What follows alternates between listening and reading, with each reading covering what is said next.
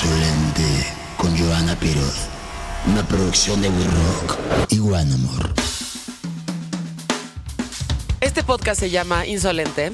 Eh, pueden encontrar un capítulo cada viernes. Es una producción de We Rock y de One Amor. Y lo encuentran en todas las plataformas, incluyendo Spotify, Apple, Amazon y Google. Hoy nos vino a visitar y después de varias veces que no hemos podido pues, cerrar la cita, ¿no, Artemio? Artemio Narro. Artemio Narro, director y artista plástico mexicano que trabaja en diferentes disciplinas como el performance, video, instalación y escultura. Ha expuesto de forma individual y colectiva en México y en el extranjero. Me quedo contigo es su ópera prima. Artemio es el Rolls Royce del arte mexicano. Esto es insolente. ¿Cómo estás, Artemio? Tanto tiempo, güey. A ti sí no te he visto en un chingo de tiempo porque tú sí te guardaste tal cual en la pandemia. Así, a ti no, a ti no te valió madre, es la pandemia, ¿no? Híjoles. Bueno, sí, no nos habíamos visto, no habíamos podido cuadrar esto. Sí. Este, pues no sé, como que me lo tomé muy en serio al principio, como Muy. todo mundo. Muy en serio, sí. Muy. Este, después me daba más pánico contagiar a mis padres que a mí mismo. Por supuesto. Luego a mi madre le dio COVID y ya me empezó a valer un poco madre. Ajá, le fue bien. Le fue bastante bien. Qué bueno. Y luego, pues ya llegaron las vacunas, padres vacunados, yo vacunado. Y ya estás, Y ya. ya. estás tranquilo. Ya creo que el COVID es un estado mental. Sí. Yo creo que sí. Yo creo que sí. Nunca te dio, ¿no? No, no, a mí no. no, a mí nunca me dio. Sobreviví la, toda la pandemia y ya estoy vacunada. Afortunadamente, plática de señora. Eh, y nunca me dio, güey. Sí, sí. Hasta ahora. Hasta ahora. Pero pues ya con Pero vacuna pues ya fíjate es que menos toda probable. mi adolescencia de vago, marihuano, reventado, vicioso y vago, tampoco pisé un separo. Entonces me siento invencible, no policías, no separos. Me retiré de, de todo y, y pas- y nunca pisé una delegación. A huevo. Vale, lo que va de la pandemia no me ha dado. Entonces, según yo, los virus y la policía no me, no me llegan. Yo no sé si te sentías así de chiquito, pero ese sentimiento yo sí también siempre lo tuve cuando estaba chavita. Como que decía, todo el mundo me la va a pelar. Y ¿sabes qué? Hasta ahora sí. O sea, sí. O sea, no me... obviamente un- muchísimas chingaderas en la escuela. Este... O sea, eras bully. No era bully, pero era muy traviesa, güey. Y más bien era la vieja que defendía a las personas inocentes de los bullies culeros. Esa era la vieja. Entonces, pero, güey, hacía un chingo de cosas. Obviamente me portaba súper mal. Y siempre decía, güey, me la van a pelar. Nadie me va a cachar. Y eso es lo que ha pasado hasta el día de hoy, güey. Nadie me ha cachado en nada, güey. O sea, así es muy raro que alguien me llame la atención y me diga, Joe. Y cuando lo hacen, hasta me siento como mal, de, güey, me están regañando porque no estoy acostumbrada a que me regañen. Claro. Seguramente eso te pasaba a ti. O sea, eres el tipo Sí. de persona que siempre se escapa, Y güey. que te sales con la tuya Siempre. y caes parado. Creo que Exacto, sí, sí. En, en- en muchas cosas. Puede que en otras no y ni cuenta me he dado. Puede ser, ¿verdad? Sí. Pero ser. sí, yo no sé si era bully o no era bully. Seguro sí Definitivamente, sí, era medio jodón. También éramos más resistentes todos. Sí. Odio sonar como en mis tiempos no éramos de cristal, pero La neta, no. No éramos de cristal.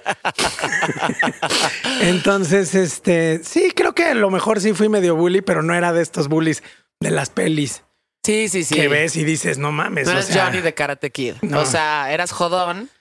sí, pero no, no golpeaba culero. gente, No eres culero. troleaba, ponía apodos, Sí, a huevo. hacía chistes, Claro. desmadre, y en realidad mi pedo siempre fue la autoridad. Entonces, Ah. quien se la pasaba fatal eran los maestros, los directores, el, el señor del banco, el Sí, sí, sí, policía del centro comercial, lo que sea, cualquier este, Cualquier tipo de autoridad. tipo de autoridad. Ya sé, güey. Entonces, Me pues, siento exactamente igual. Mi pedo era la autoridad. O sea. Ir a la escuela era una tortura, ir al catecismo al que mi mamá me obligó a ir hasta cierto grado de primaria era una pinche tortura porque además era el lunes, güey. Este. Puta, el pinche campamento de verano que me mandaron al lago y tierra, que era el más fresa de todos. Y yo decía, güey, me meaba en mi, en mi, en mi sleeping para que me regresaran a mi casa, güey. y no. Y nunca lo logré. Pinches dos meses en actividades, güey. En el bosque. Entonces eras como Merlina Adams en el campo cuando los 100%. mandan. 100%. De hecho, amo ese personaje porque me identifico muchísimo con ella. Como que digo, güey, oh, y otra actividad, güey. Este, ya saben, vayan a buscar la pasta de dientes que está escondida en el. Me vale madres. Quiero estar en mi casa pateando un balón en la calle, güey. O sea, no quiero hacer esto, ¿no? Imagino que tú también eres así y lo has hecho, güey, Sí, no, a lo largo no. de toda tu vida. No me mandaban a tantos campamentos. Me tocó uno que no era campamento. En la infancia, muy infancia, como a los cinco años, una amiga muy hippie de mis padres convenció a, a su hermana y a mis padres de que nos mandaran a un ashram, No. como a una hora de Montreal. Ajá. Entonces nos fuimos como seis, siete semanas a un campamento como yogi budista Qué raro. a meditar y ser veganos, ¿no? Y desde ahí también era como de no, yo vegano, nada. Nada. Entonces, un día de que nos, nos llevaron al como a pasear a un pueblito a ver cosas, yo compré carne. Obvio. Un chorizo, güey. Dame tres kilos de chorizo. No tenía dónde cocinarla. o sea, según yo ya llevo carne y me la encontraron y fue un dramón. Y luego el segundo campamento que me mandaron fue igual religioso, Ajá. pero este era religioso marxista. Entonces me mandaron a Cuba qué raros tus papás. con los pioneros cubanos a aprender el- la defensa de la revolución, cosa que falló. Sí. Siempre fui. Que falló y que Siempre ya fui. sabíamos que había o sea, a la fecha creo que los dos campamentos a los que me mandaron fallaron. Soy disidente de los veganos y de los defensores de la revolución De la cubana. Revolución cubana. Entonces es como, no sé, me debieron haber mandado a más campamentos. Quizá Sí. mi, mi pensamiento libertario hubiera sido todavía más intenso. Sí, güey. Porque además no se dan cuenta Ah, que fui a prepa Ajá. católica, entonces también ahí Yo hubo también fui a prepa católica. universo come curas, entonces sí, hasta eso va bien. Secundaria marxista también, o Güey, sea, me cuesta mucho trabajo pensar que tu papá, que digo, no lo conozco personalmente, pero pues se sabe de él, ¿no? Te haya mandado, o sea, haya escogido mandarte Es que yo a este escogí. tipo de cosas. Ah, tú escogiste. a lo campamento fue porque pasó. Ajá. Digo, estuvo divertido, la verdad, sí nos ¿Sí? lo pasamos bomba, fueron varios amigos, a muchos me los he encontrado en la vida y de pronto es como, tú no eres el famoso tal del campamento de pioneros del 86. Ajá. Sí. Sí. Ah, Ese pues yo soy este de no sé qué. Y entonces nos encontramos ahí todos como compartiendo el trauma de que te despertaban con unos himnos revolucionarios a las 7 de la mañana Qué en las raro, bocinas. Ahora eso es un hotel. Ok. En donde era el campamento ahora debe ser un meliá o alguna cosa así. Pero en todas las bocinas te despertaban con unas canciones locochoncísimas. Hacían así- marchar, claramente. No marchar, pero luego hacían como una fanfarria y todos nos querí- que teníamos que quedar parados porque era así como el recordatorio de Viva el Che. Sí. Y este, y nosotros jugábamos a. ¿Te acuerdas esta cosa como viral donde todos se quedaban paralizados? Era el Harlem Shake, ¿no? Creo. Sí, sí, sí, sí, sí, sí. Así nos quedábamos. O sea, No, el éramos- Harlem Shake era lo contrario, que todo, todo el mundo bailaba. Era el mannequin, eh, mannequin. ah, Y de ahí bailaban. ¿sí? No era Harlem. Bueno, una de estas No, güey, madres Sí, algo así. donde te tenías que quedar parado y luego otra vez te movías Ya. y hacías como una foto panorámica. Ya, ya, ya, ya, ya. Y no era el Harlem Shake porque ese era bailando. Ese era bueno, bailando. no sé qué era, pero hacían esta foto como panorámica y todos teníamos que estar con. Así hacíamos. Sí, como una foto donde todo el mundo fue- está. Hacíamos un acto protoviral, pre-internet. Güey, me parece muy raro que te hayan mandado ese Pero, tipo de pues, cosas. estuvo bien. y A ese la- tipo de personalidades, lo único que sucede es que mandas a chingar a su madre la autoridad una vez Pues más. sí, otra más, ¿no? O sea, y a lo largo de lo que has hecho toda tu vida, en cuestión de chamba, y su, y obviamente es un reflejo de tu personalidad, es mandar a chingar a su madre la autoridad. Lo más posible, sí. Lo más que se pueda. Eh, creo que eres la primera, el primer artista que está aquí que sí vivió eh, en esa parte que so- tiene que, eh, o sea, para muchas personas es como, güey, ¿cómo haber sido esa etapa de la panadería en México? Ya sabes, que fue una etapa chingona. Sí, fue muy divertido, fue curioso. Fíjate que te puedo hacer el cuento largo el cuento corto. No, pues como tú quieras. el mediano es más, es, creo, el, creo el el más mejor. divertido. El más divertido. Sí, bueno, pues digo, yo aparecí en la panadería como a los año, año y medio de que habían abierto. Ajá. pero tenía esta onda como muy de que iba a ser como para promover artistas. Era como un grupo de artistas que se iban a autopromover. Ok. Y este, y yo los conocí porque nos, nos yo me, me la pasaba jangueando con, con Titán, con el grupo, y como con distinta banda, que éramos como, pues artisteábamos y hay rollo musical. ¿Cuántos años y- más o menos? ¿Cuáles? Fue en el 94. Estabas Como chavito. 22, como 20, 20 y tantos, Sí. más o menos. 18, ¿no? ¿Cuál no? ¿Cuál? Sí, como, sí, como 18. 18. Entonces, con, que con los titanes, básicamente éramos como una misma tropa. Yo tenía un colectivo de, un, de que queríamos hacer entre fanzines y arte público. Ajá. Y Titán tocaba mucho en este extinto lugar que se llamaba la Academia. Sí. Entonces íbamos mucho ahí. Y luego apareció otro grupo musical que era Massinger Z, Ah, donde tocaba Miguel Calderón. Y como que nos echábamos ojos. ¿Sabes que era como muy cagado? Porque realmente éramos pocos, o por lo menos éramos pocos en ese contexto como clase mediero con Coyoacán. Antes de que la condesa, por cierto, fuera, Fuera la condesa. Condesa. Yo me acuerdo que iba a comer pizza por ahí y decía, güey, qué lugar tan chingón, güey, ya sabes. O sea, mis papás me habían llevado por ahí, pero no había visto esa parte de la condesa que hoy en día es como. Es horrible. Como en Disneylandia, ¿no? Es como. No como el food court de Disneylandia. Ajá, ajá, ajá, está rarísimo. Y ya cuando ponen una cervecería de barrio en tu barrio es que ya valió madres, ¿no? O sea, ya. ¿Ves? ¿Ves? Viva Miscuac. Fuerza Miscuac. Exacto. O todos los barrios que sí siguen teniendo algo de barrio, pero la condesa Eh, ya no es eso. el- yo voy a ser el principal activista en contra de la cervecería de barrio Miscuac. Me voy a encadenar a la- al árbol. Sí, sí, sí, sí, sí. Porque ya cuando llegan a de No, esas es que ya valió madres tu barrio. Probablemente, probablemente sea un símbolo. Sí. Pero bueno, te digo, nos conocimos ahí, como que nos echábamos ojos, Ajá. así de, oh, mira, ese güey se viste medio locochón y trae una gorra y, y medio que trae look como de los Beastie Boys y, y estos Tiempos de nosotros. plataformas. Nosotros éramos más como reiveros, Ya. los titanes y yo. Sí. Y estos güeyes eran más este. Había otros cuates como Edgar Orlaineta y Stefan Brueggemann que eran más como. como Britpop. Y luego estaba la panadería que era más como Beastie Boys y nosotros éramos más como Delight y, y, y- y Orbital. Pero como que en las fiestas, y también estaban por ahí los OEs, ¿no? Como que eran Sí. como Britpops. Sí. Y ahí como que nos íbamos echando ojo y demás. Y en una noche de reventón, este, nos pusimos a cotorrear y dijimos, oye, no, ¿por qué no jugamos fútbol? Y otro chavo, que ahora ya es un señor artista, Iñaki Bonillas, consiguió que nos coláramos en el Colegio Ciudad de México a jugar fútbol los sábados. Órale.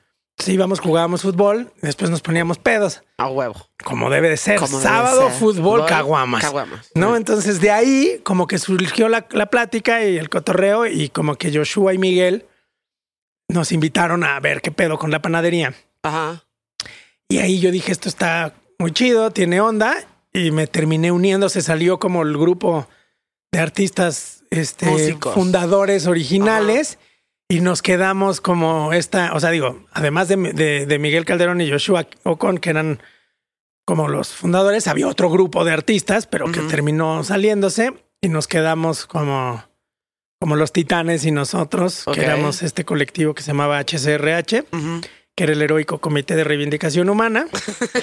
y este, y terminamos como cooptando ahí la panadería. Ok. Y como pues, estaba en la Condesa y en el, y, y era una panadería vieja y, y- y como estaba toda grafiteada, empezaron a acercarse algunos patinetos.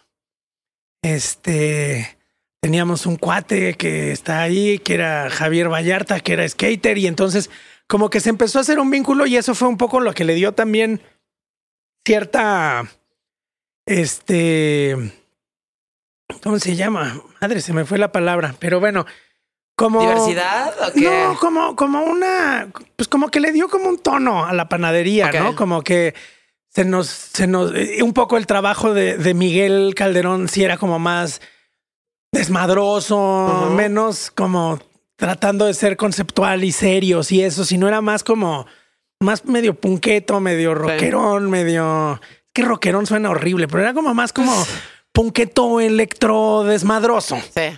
Entonces, Electro este, desmadroso. sí, pues como los Beastie Boys, ¿no? O sea, como Delight, los Beastie Boys que eran como electro desmadroso. Sí, pues aunque los, los Beastie Boys eran mucho más como de hip hop y Delight era más este Más houseero, pero House, el, dis- rave. el disco Intergalactic de los Beastie Boys es Sí. electro desmadroso. Aunque ese ya fue como 98. Ajá, Sí. pero nos tocó Sí, ahí, nos todavía tocó. seguíamos en la panadería. Exacto, exacto, exacto.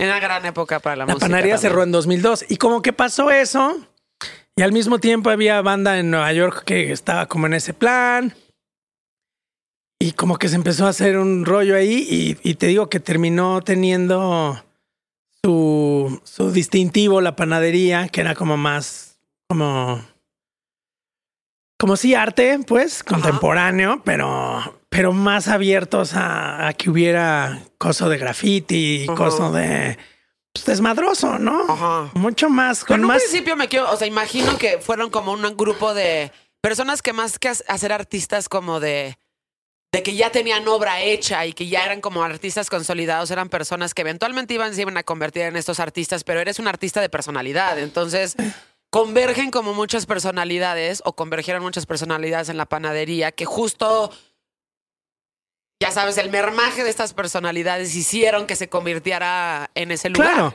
Digo, algunos sí teníamos claro que queríamos como dedicarnos al arte. Al arte. Pero, por ejemplo, se hicieron expos de gente que apareció, desapareció. Luego, cuando hace poco estaba revisando en mi estudio, estaba moviendo cosas, me encontré una caja con todos los flyers de la panadería y demás. Mm. Y dije, ¿qué fue de estas 80 personas que no sé? Que no, o sea, que ¿No? ya no volviste a subir de ellas. Sí, o tuvimos cosas increíbles. Como que se invitó una vez a un curador crítico de arte de Nueva York, a Carlo McCormick, a que hiciera una expo colectiva y él fue en realidad el primer güey que consideró a Cos un artista. Órale. Y ese güey fue el primero que trajo a Cos a México. Claro. Digamos, o sea, vi a Carlo McCormick en la panadería, tuvimos la primera vez que Cos expuso en su vida Wow. en una colectiva en la panadería. Y luego, por ejemplo, este otro que ahora es una superestrella, Chris Johansson, Ajá. o sea, como, pero por eso te digo que era muy como más este, este, a lo que le llaman ahora street art y arte urbano y esas cosas. La panadería era como muy una actitud así Ajá. orgánica. Exacto. Y siempre íbamos al Parque México y invitábamos a los patinetos a la inauguración. Y luego los vecinos estaban horrorizados. Ok. Y me tocó ir a mí a la junta de vecinos a decirles que éramos un lugar bien. Ajá. Y les decíamos, imaginen, es mejor que grafiteen nuestras paredes que todo el barrio. Huevo. Yo les decía, está chingón, nosotros los dejamos y que patinen aquí, que no les rompan sus bancas, tal. Y terminamos volviéndonos como hasta un lugar que, que los vecinos luego cuando yo estaba ahí haciendo guardia, Ajá. pasaban y me saludaban. ¿Qué van a tener? Y los invitaba a la expo y así. Entonces Ajá. fue como una cosa interesante. Y mientras estábamos con esta desmadre, también estaba pasando la gentrificación de la condesa, pues. Exactamente. Que Ahí de alguna de manera. todo, ¿no? Yo creo que sí. O sea, pero me acuerdo que nosotros luego vivíamos en el segundo piso también.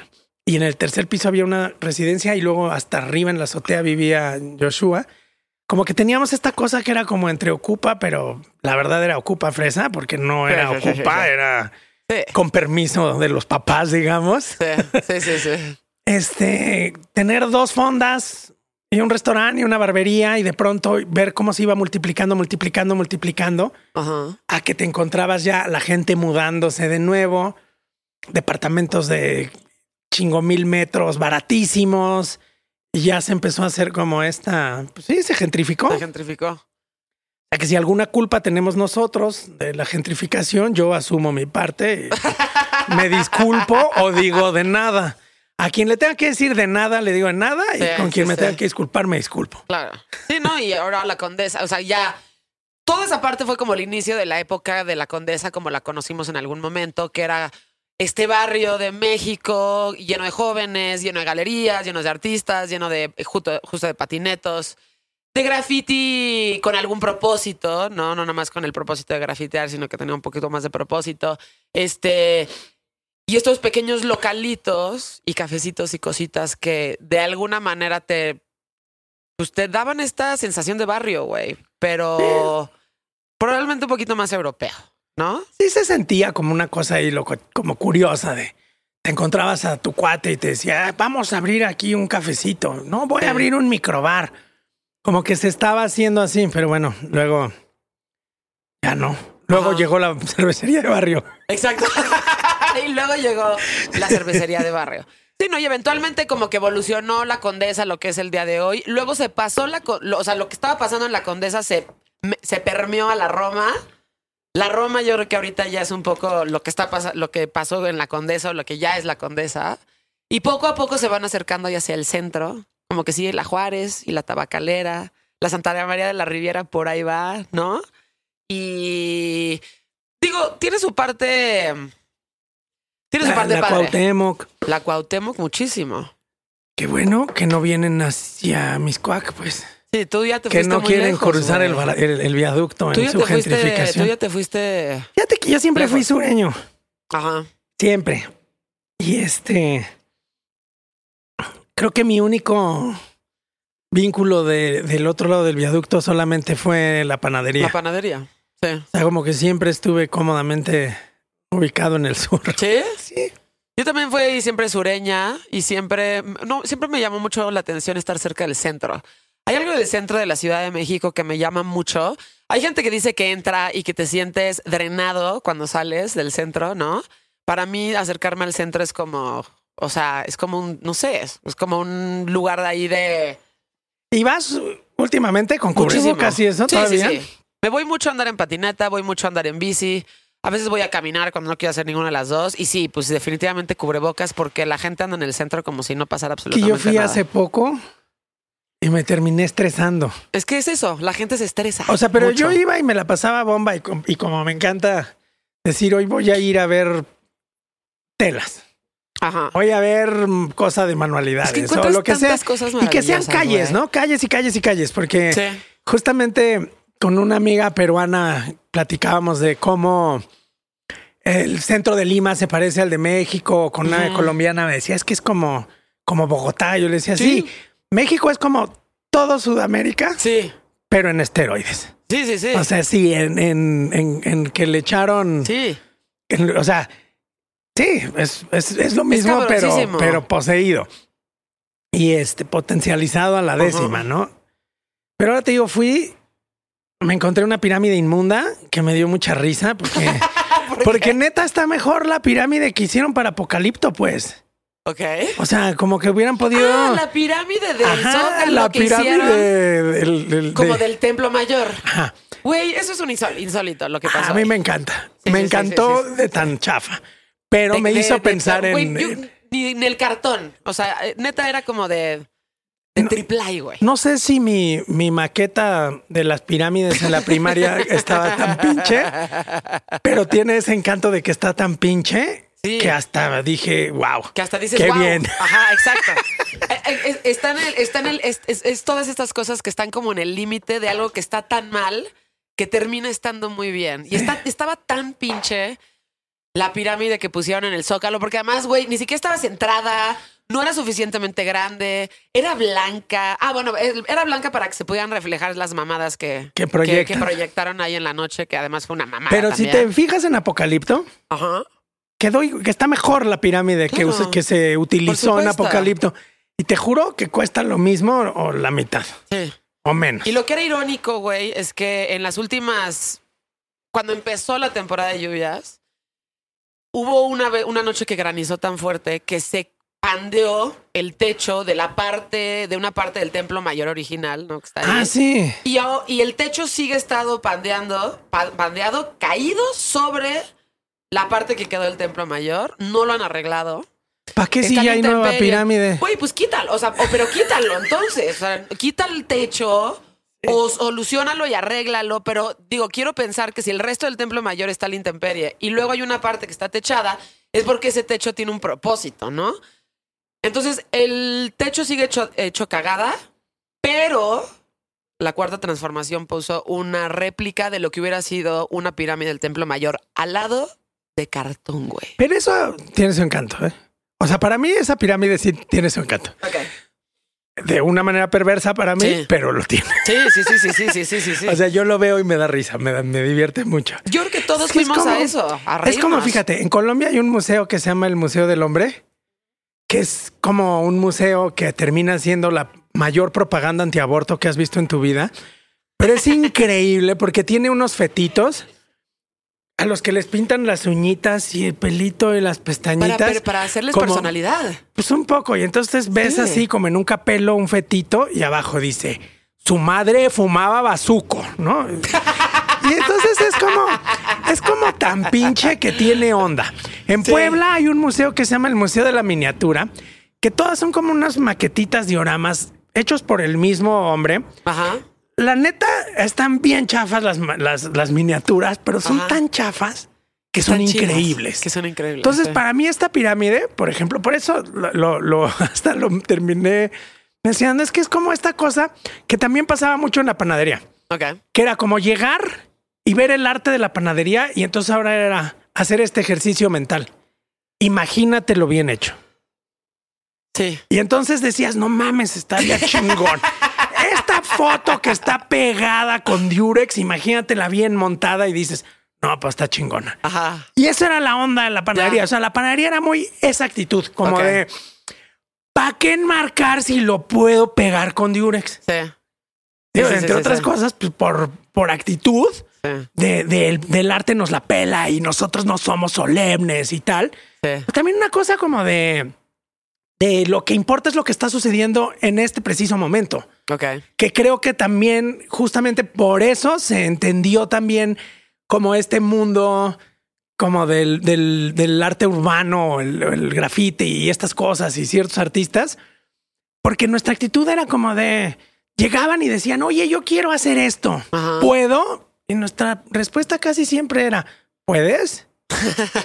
sí, pues vas. Pues entonces vas, güey. no, entonces creo que esa actitud Ajá. era justamente la que tenía la panadería Claro. y que justamente es lo que le gustaba. Entonces, como que tiene que ver con, con esa pirámide, con el Museo del Hombre, el de la miniatura, todas estas cosas que además también de pronto lo ves ya en el arte contemporáneo, pero en caro, ¿no? O sea, tú vas a un museo. Exacto. Tú ves un museo y dices, esta pieza lo único que tienes que le metieron una lana, pero mi hijo lo puede hacer, que es como el chiste que siempre hacen, ¿no? De, Exactamente. mi hijo lo puede hacer. Mi respuesta sería, pero no lo hizo. Pero no lo hizo. Exacto. Entonces, y el que lo puso en el museo sí lo hizo. Exacto. Y chido, ¿no? Por él Sí, o por ella. Y de repente es tan absurdo que eso es eso es súper interesante. O sea, como que entrar en esa plática es eterno, güey, porque es un Ah. absurdo. O sea, en algún momento, no sé si esto pasó realmente, pero creo que sí pasó. Todos los años voy a Maco o hasta donde existía, porque más allá de lo que puedes lograr ver o no, es el echar desmadre y encontrarte a todo mundo y ir a cotorrear. Porque la neta, fuera del lugar espantoso en el que ponen pinche Maco todos los años, que es además una monserga llegar. Este, güey, te vas, te encuentras a tus amigos, te echas una pinche margarita y ya sabes, este, te pones una mini peda, bla, bla. Es divertido. Este, en algún momento dejaron un trapeador, güey, una escoba y creo que un recogedor, güey, en una esquina. Y alguien le tomó una foto y la gente le, alguien le tomó una foto. O sea, la primera persona llegó, le tomó una foto y le empezaron a tomar fotos, o sea, al resto de la gente. Y de repente llegó la persona de limpieza y nada más se llevó sus cosas. Y ya, cabrón. Ahora la Entonces llega a pregunta ese punto es, es el absurdo. pero ¿qué tal? ¿Qué tal que era un performance de alguien? O sea, Sí. tú no sabes si alguien le dijo a la señora, deje eso ahí, vamos a ver qué pasa y en una hora regrese y lléveselo. Y Sí. no sabemos si un artista como italiano, noruego, francés o lo que sea, en su catálogo razonado hecho por Risoli o por Ajá. Taschen o Sí, sí, sí. cualquier editorial o Faidon, tiene esa foto y no nos hemos dado cuenta. O sea, ser. habría que pensarle ahí Puede porque ser, pero pues. Así hay un artista que le gusta mucho a mucha gente que hace como ciertos performances en instituciones de Ajá. aquí. Ustedes dos, que son dos guardias de seguridad, se van a besar cada hora. Entonces los ves cuidando y de pronto ves que se están dando unos besos, pero como no estás cinco horas en el museo tú, no te das cuenta. Ya. Pero por esa cosa, por esa acción, hay un coleccionista que pagó una fortuna Mames. para una hoja con instrucciones de lo que tiene que pasar. Qué locura. Entonces, por eso te digo, no sabemos si lo del trapeador Puede ser que fue sí. arte o no fue Puede arte. ser que no. Y digamos que o sea, no tenemos que saber la respuesta, simplemente eso fue exactamente lo que pasó. O lo que pasó un año con que llegó Yayoi Kusama, ¿no? A, a, a Mako. O sea, alguien se vistió de la señora. Ah, eso ¿te estuvo acuerdas? increíble, sí. Alguien se vistió como ella, con peluquita, que es muy fácil, ¿no? Silla de ruedas, vestido de bolitas, alguien empujando la silla de ruedas y todo el mundo le empezó Tomándose a tomar fotos. Güey, eso fue maravilloso. Está increíble. Increíble. Te digo, eso también debe estar en el libro, catálogo. Digo, eso o claramente sí era, página. estaba, era un performance, ¿no? Claro. Claramente. Pero todo el mundo estaba emocionado tomándole fotos y subiendo videos, güey. Yo dije, ay, no mames, esto no puede ser que esté pasando, güey. Qué increíble. Yo una vez Qué me increíble. encontré al doble de Bono en un restaurante, en un restaurante etíope en Los Ángeles. Y era como la imagen más pobre. Y venía con mi comadre y nos tomamos una foto con el falso Bono. Ahí la tengo en un celular chafa. Pero lo más pinche es que el dueño del restaurante se tomó una foto con el falso Bono Y la colgó. y le dio la cuenta gratis. Y entonces yo ahí, cuando se sale este güey, sin escolta ni nada del restaurante etíope más triste de Los Ángeles, y lo ves subirse con su novia o amante o tal, que los dos parecían como alcohólicos del peor bar del, del Sunset Strip, y este, y subirse en un carro destartalado, dices, qué cabrones, porque este güey seguramente vive de ir a lugares así Ah, del sí. terror. O sea, como En donde sí creen que, es, que sí donde es creen bono. que es mono y se ilusionan y le invitan la comida. Qué chingón. Eso es un performance, güey. Claro, Claro, claramente. Claramente. Entonces, digo, no es que esté algo esté bien o algo esté mal, porque nada está bien y nada está mal. Simplemente, güey, qué cabrón que ahora, ¿no? Un trapeador, una escoba y un recogedor puede ser un performance o una obra de arte para alguien, ¿no? Mientras para que para otra persona es su salario mínimo. Y este. Y alguien se puede vestir de Ayoki Usama, llegar a Mako y darse la vuelta y, y es la persona más famosa de la feria ese año y no era ella, güey, ya sabes. Claro. O, o puede llegar ella y nadie la reconoce, güey. ¿Sí No me la entiendes? Y nadie la pela, exacto. O sea, ¿qué pedo con lo absurdo que es de repente, pues el güey, el mundo del arte en El general? mundo en general, pero el del Sí. mundo del arte creo que tiene una cosa caricaturesca en ese sentido, Sí. ¿no? Este, no sé si viste la película de Basquiat, la de, Sí. la de Julián Schnabel. Sí. Ahí hay una cosa que a mí me, me, me sigue gustando, un diálogo en el que el supuesto descubridor de, de Basquiat, un güey Milo, sale corriendo, persiguiendo a Basquiat y le dice, güey, yo te voy a hacer una estrella y te voy a hacer hiper famoso y tal. Y el otro, en su estado hasta la madre, le dice, así como. Y el güey le dice, el mundo del arte no está dispuesto a ignorar a otro Van Gogh. ¿Qué? Entonces, creo que eso resume mucho lo que estamos viviendo en términos de arte y es, nadie en este momento está dispuesto a decir, esto es una mierda, sí, porque no lo sabemos. porque nadie sabe. Entonces, de pronto podemos encontrar como este artista que ahora nos... Nos, desde el NFT, pues, del Bombi Sí, este sí, que sí, vende las GIFs. NFTs. Ajá. en no sé cuántos millones de dólares y que le dicen, ¿y cómo le hiciste? Pues nada, las volví JPG y las vendí. Exacto. Mis imágenes. Y que ahorita nadie está dispuesto a decir esto es una mierda porque nadie quiere correr el riesgo de ser el traidor de la historia del arte. Sí. Y entonces es un momento sumamente interesante Sí. porque estamos como en la mayor toma de pelo, cosa que podemos, si nos clavamos, en algún momento creo que lo vamos a vivir en todo, pues. Sí. O sea, hasta en la música va a llegar el punto en el que el güey que no toca un instrumento, pero le hace cachapum, pa, pa, y, y rapea feo, vas Ya a decir, sucede, no, güey. ya sucede. O sea, Ya sucede. estaba viendo este corto documentales de This is Pop, Ajá. como lo del autotune, Sí, sí, sí. que entonces llega un güey y hace todo su disco con autotune y todos, ah, esto es una mierda, pero lo hace Kan- Kanye Y, todos dicen, no, genio. Es un genio. Porque justo nadie quiere correr el riesgo. Nadie quiere contradecir a, a Cañe. Pero tampoco quieres correr el riesgo de decir esto es una caca. Hay gente que sí lo hace todavía, pero ya son los periodistas Pero- musicales de escuela vieja que sí se atreven a decir ese tipo de cosas. Y Y, que tienen una postura. Y me parece que tener una postura está bien, güey. Yo creo que lo más importante en el mundo y que Es se está perdiendo postura. es tener posturas. Exacto. O sea, como esta idea de no voy a tener una postura porque no se vaya a ofender el otro. Exactamente. Entonces, la, la impostura lo único que está haciendo es un arte inerte y hediondo En, En todos los términos, ¿no? Sí, en música, en arte, ahora ahora en lo que estaba, sea. estaba en mis sorfeos por el internet.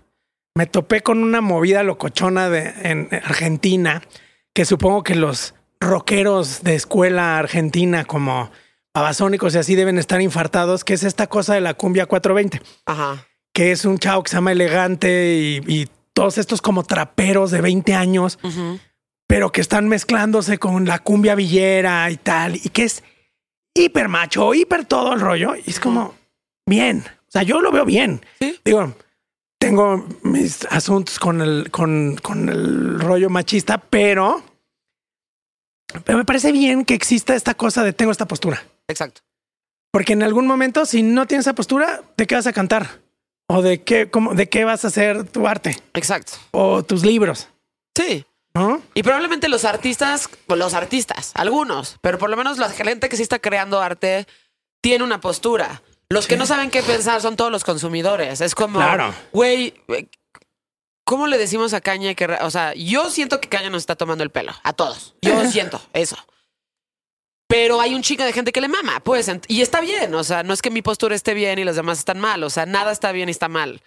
Yo creo que me está tomando el pelo y esa es mi postura, ya sabes. Los demás, no sé, güey, pero creo que en general sucede mucho y la gente no sabe decidir cuál es su postura cuando llega algo así. Dices, güey, esto lo pudo haber hecho mi hijo, ¿sabes? Pero justo también, por ejemplo, como Kanye tiene esa cosa. Sí. O sea, todo este mundo diciendo, no, no es artista. Claro que es.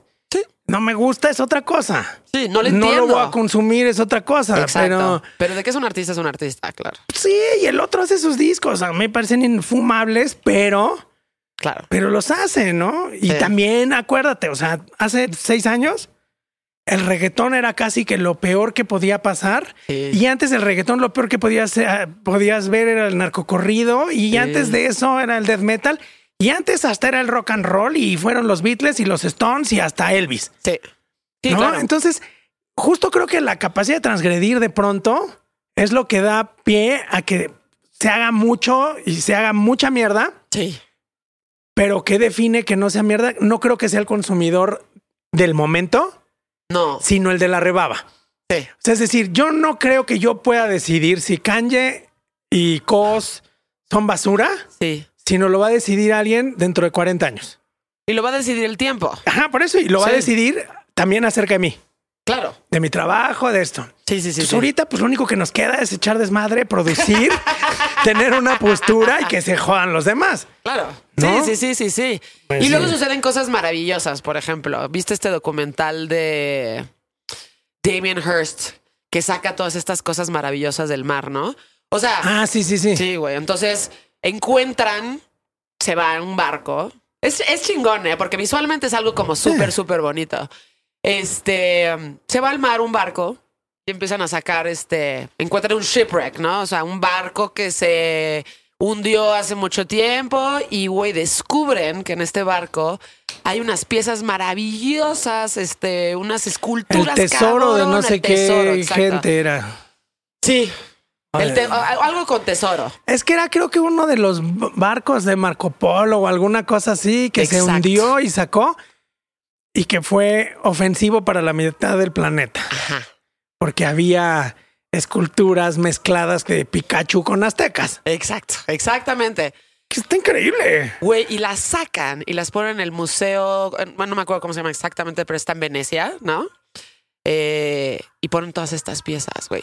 Entonces, digo, en lo que te das cuenta de lo que realmente está pasando ahí, si vives un, vives ahí una fantasía muy bonita, güey, de estar viendo cómo están sacando todas estas cosas y todo lo que encuentran y quieres pensar en algún momento que quisieras que esto realmente hubiera pasado, ¿no? Sí. Tal cual. Entonces, Pero justo eso es piensa en chido, esto. es Imagínate esto.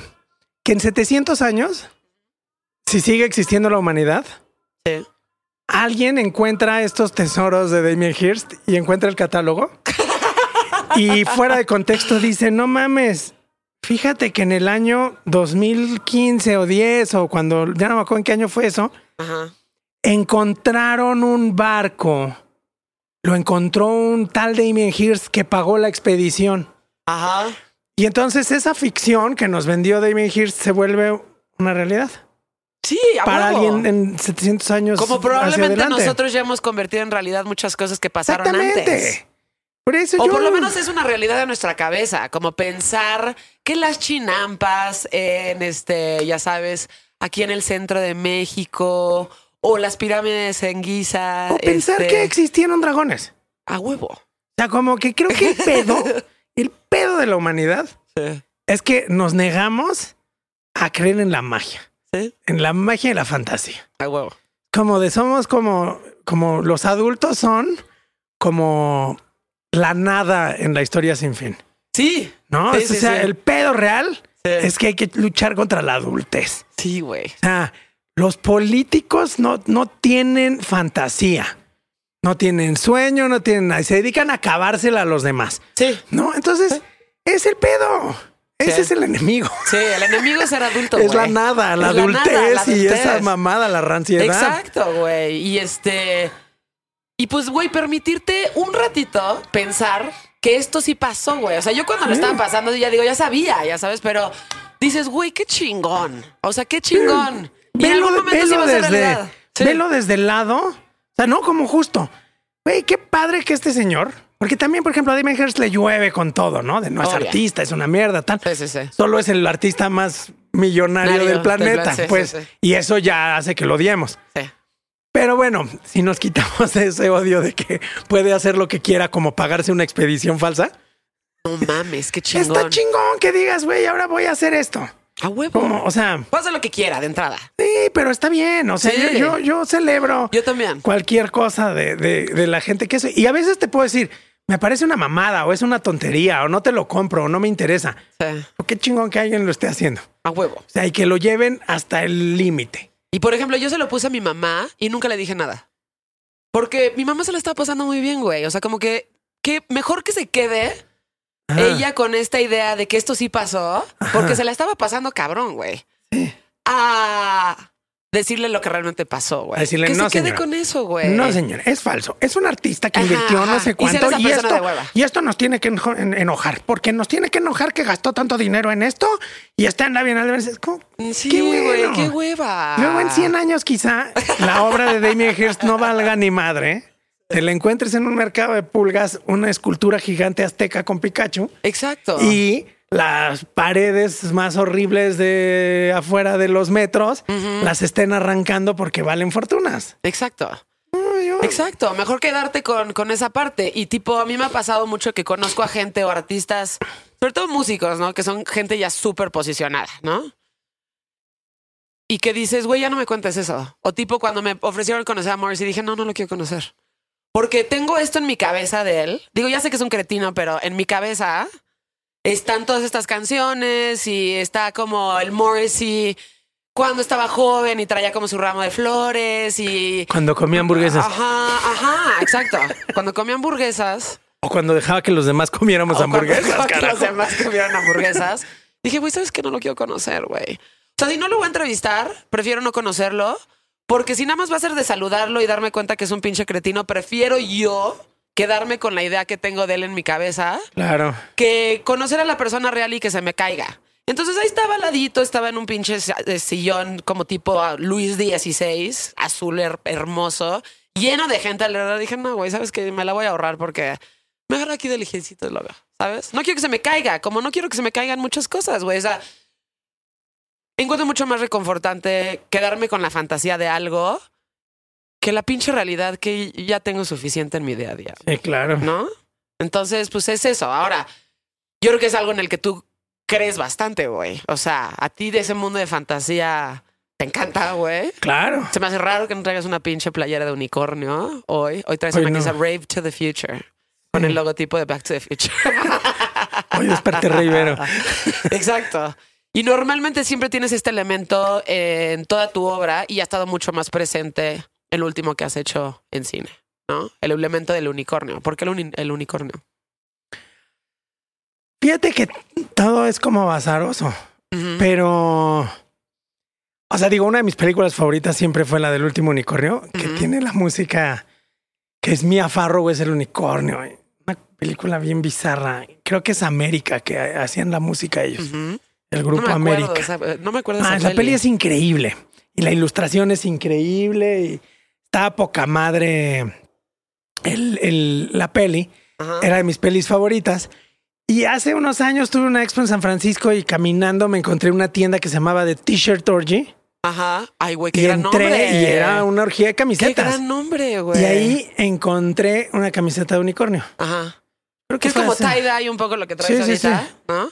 Sí, con un Tie-dye con unicornio. un pinche unicornio y chingón. rosa. Y yo decía, a huevo, esta es mía. Sí. Entonces me la compré.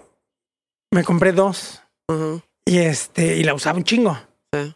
Y la gente empezó a decidir que me encantaban los unicornios y me empezaron a regalar unicornios. Ay, qué chingón, Entonces yo dije, está bien, esta será mi nueva colección, porque la, la mayoría de mis colecciones surgen así como de me compro algo yo un día y con mis amigos y tal deciden que eso me gusta a mí y así. Sí. Entonces empecé a tener esa colección de unicornios y luego me encontré una máscara de unicornio.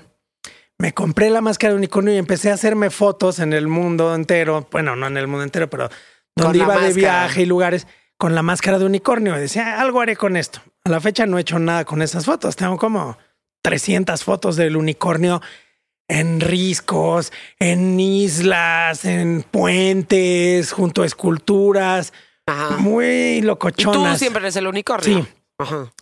Y entonces luego, entre todo el universo de unicornios que fue llegando a mi vida, este, cuando hice mis pelis, creo que no sé si a todos los directores les pase, pero a muchos, como de tengo que salir yo en mi propia peli. Ah. Y se me parecía como un poco medio Opa. mamón meterme yo. Y entonces me met- metí el unicornio. Eso es como un poco. Pero también luego el unicornio tiene como esta, esta cosa de la magia que existe, Ajá. pero también depende de la peli. O sea, en mi primera película el unicornio existe como, como una entidad tipo Bob en, en, en Twin Peaks. Ajá. O sea, como esta cosa que, que simboliza como el Algo. mal o la llegada de algo, ¿no? Sí. Pero en la segunda peli el unicornio está en un jardín de ninfas. Sí. Entonces es, es más como para darle vuelo a la hilacha de la fantasía. sí. Y este... Sí, pero todo, o sea, como que el revival unicornio en mi existencia fue mucho eso. Sí. O sea, llegó por error porque me compré la camiseta rosa de un ¿Y te unicornio. encantó? Me encantó. me- o sea, se acabaron las dos. Sí. Y seguí comprando camisetas de unicornios y luego de gatitos y luego de esto y luego me parecía muy divertido usar camisetas como de señora este, viuda o jubilada en Miami, Exacto. ¿no? Exacto. Entonces me las empecé a comprar cada vez más grandes y todo, pero también un poco como para seguir en mi guerra contra la adultez, ¿no? Sí, O exacto. sea, como Todos estamos, o sea, bueno, no, no sé si todos, güey, pero justo este. ¿Qué pedo con eso, por ejemplo, no? O sea, este pedo de la discusión sobre ser adulto, güey.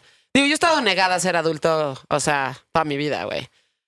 No me la pasaba tan bien cuando estaba chavita, justo por el problema que tenías con la autoridad. O sea, en el momento en el que me libré de la autoridad y empecé a decidir todo yo misma, me la pasé mucho mejor. De hecho, yo sufría de chavita. Era como de, güey, me caga que me estén diciendo lo que tengo que hacer. Sobre todo si- todo me sale bien y soy una persona inteligente, ya sabes. Entonces, el hecho de que te digan lo que tengas que hacer es un pedo para gente Sí. como tú por ahí, ¿no? Entonces, no me la pasé tan bien, pero también el, el, el, este, el pedo de ser adulto para muchas personas. El otro día alguien me lo puso. Posteé una, un mini videito de yo patinando, que me voy dos o tres veces a la semana a patinar ahí a la Alameda en el centro, temprano, y, y este, como cuando tenías 15 años, alguien me pone. Le digo, sí, afortunadamente, güey. Afortunadamente sigo patinando. Afortunadamente sigo escuchando mis pinches discos de cuando estaba en esa edad. Afortunadamente, güey, me sigo vistiendo, mis papás me lo dicen, o sea, me sigo vistiendo igual que cuando tenía 12 años. Toda de negro, tenis, o sea, tengo unos tacones que se están empolvando en mi casa. Me sigo divirtiendo muchísimo, sigo cabuleando con mis cuates, este... Ahí está el cotorreo como constante.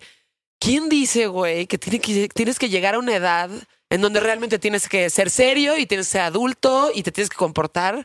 Güey, no mames. O sea, ¿quién nos dijo eso, güey? ¿En qué momento decidimos que nos teníamos que... O sea, que se tenía que acabar la diversión, güey. Porque ser niño es muy divertido, güey. Y cagarte de risa es muy divertido. Sí, no es una cosa de edad, yo creo. Te digo, es de actitud. Sí. O sea, como de, de, de, de tomarse uno demasiado en serio. Sí, güey. Eso. Y como te digo que abandonar cualquier tipo de pensamiento mágico o fantasioso porque ya soy adulto. Ajá, exacto. Como no. No. ¿Por qué? ¿No? Por eso las casas son cuadradas, ¿sabes? O sea, Sí. es como Sí. Sí, sí, sí, sí, sí.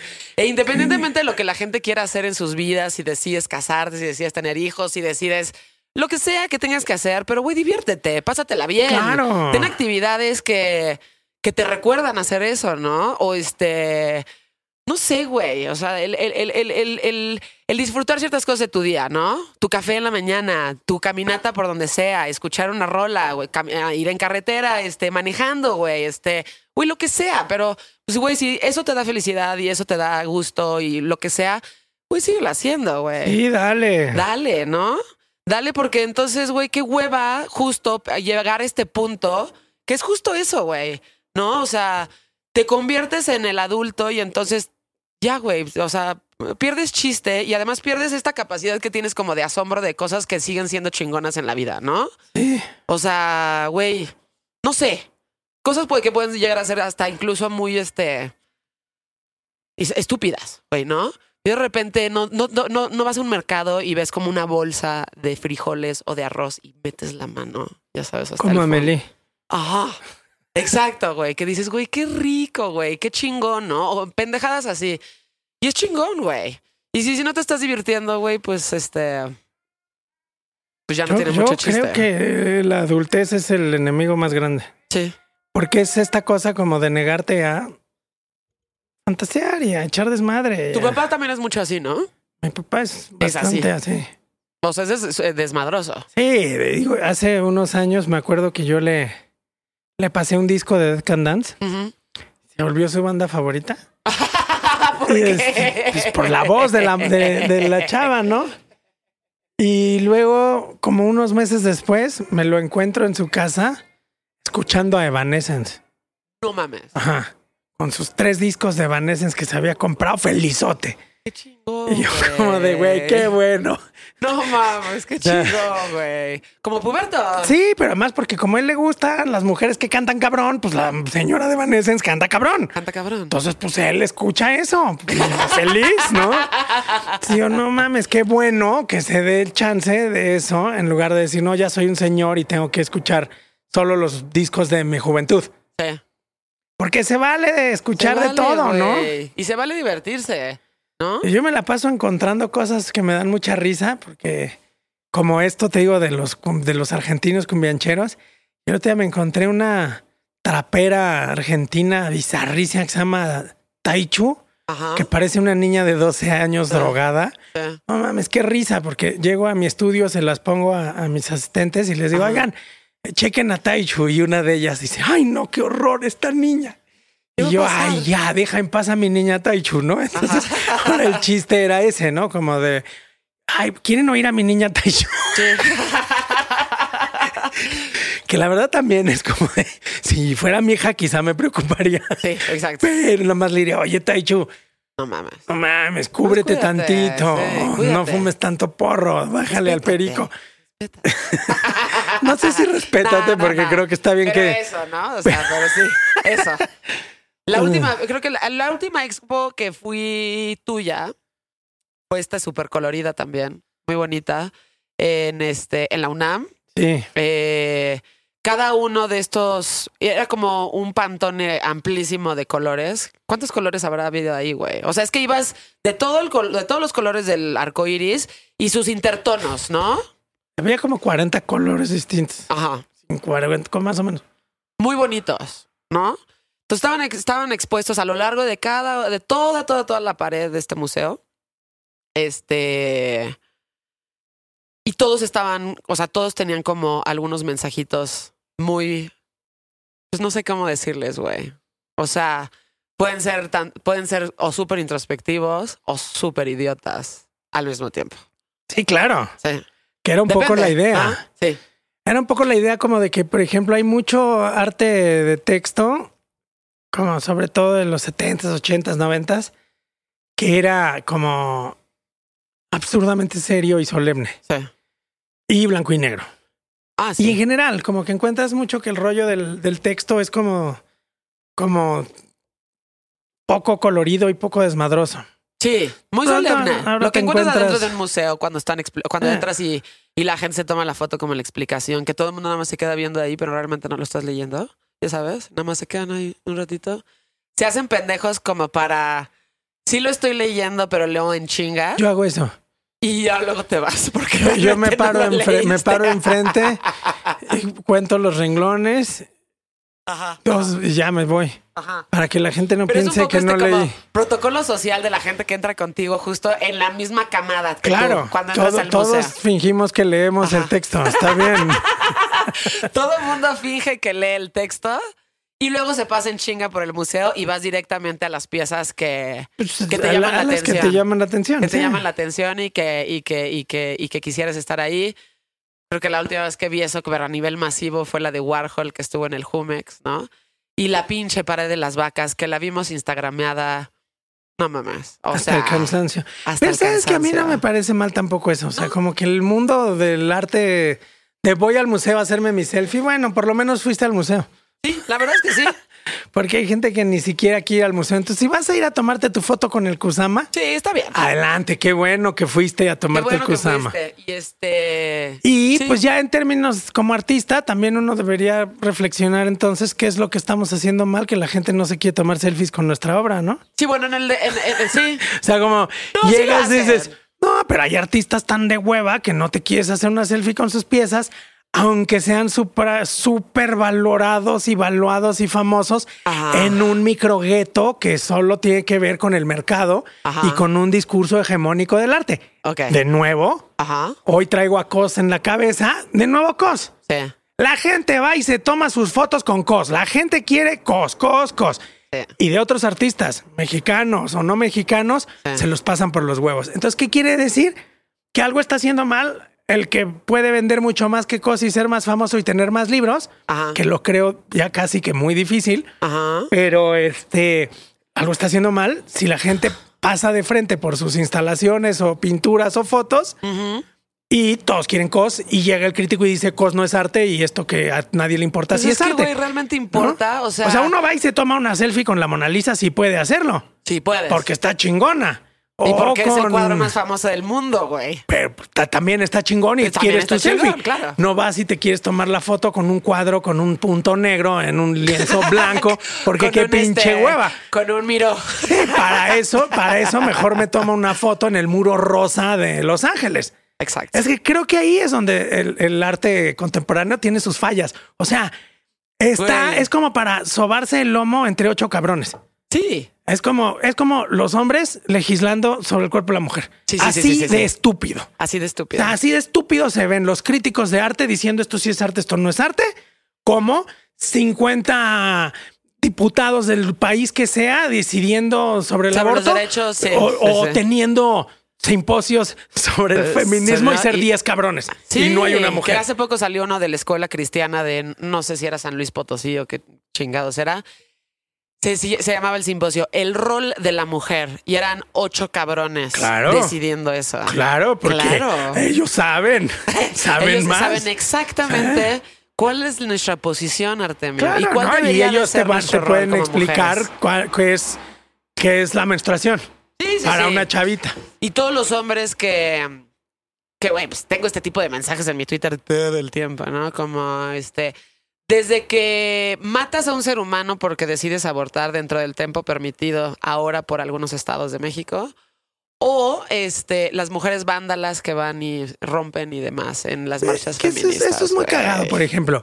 Este, la gente que dice como, ay, estas morras rompiendo monumentos, ellas no me representan.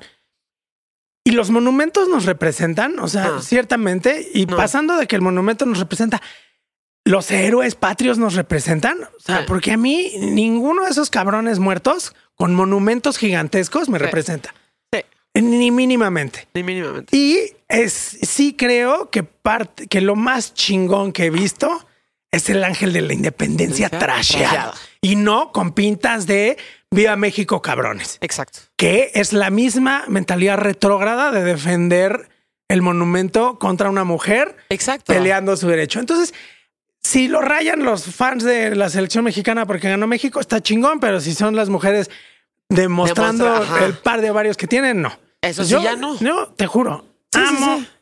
los monumentos vandalizados. La verdad es que yo también, güey. Y en el momento en el que en Inglaterra tiran a los héroes colonialistas a los, al río, o en Estados Unidos tiran a los esclavistas, eso es también la historia, ¿eh? A O sea, que no se nos olvide A huevo. lo que es. Entonces, si en este momento estamos viendo una avenida reforma llena de cabrones que no nos representan a nadie, Güey, no saben ni quiénes son, güey. vale madres. Les vale madres. Llegan y los trashean, pues que los trasheen. Exacto. Quedan chidos. Sí, la verdad es que sí. Digo, Toda mi vida quise ¿Hacer ir a eso? ponerle un curita a la cabeza de Colosio en reforma.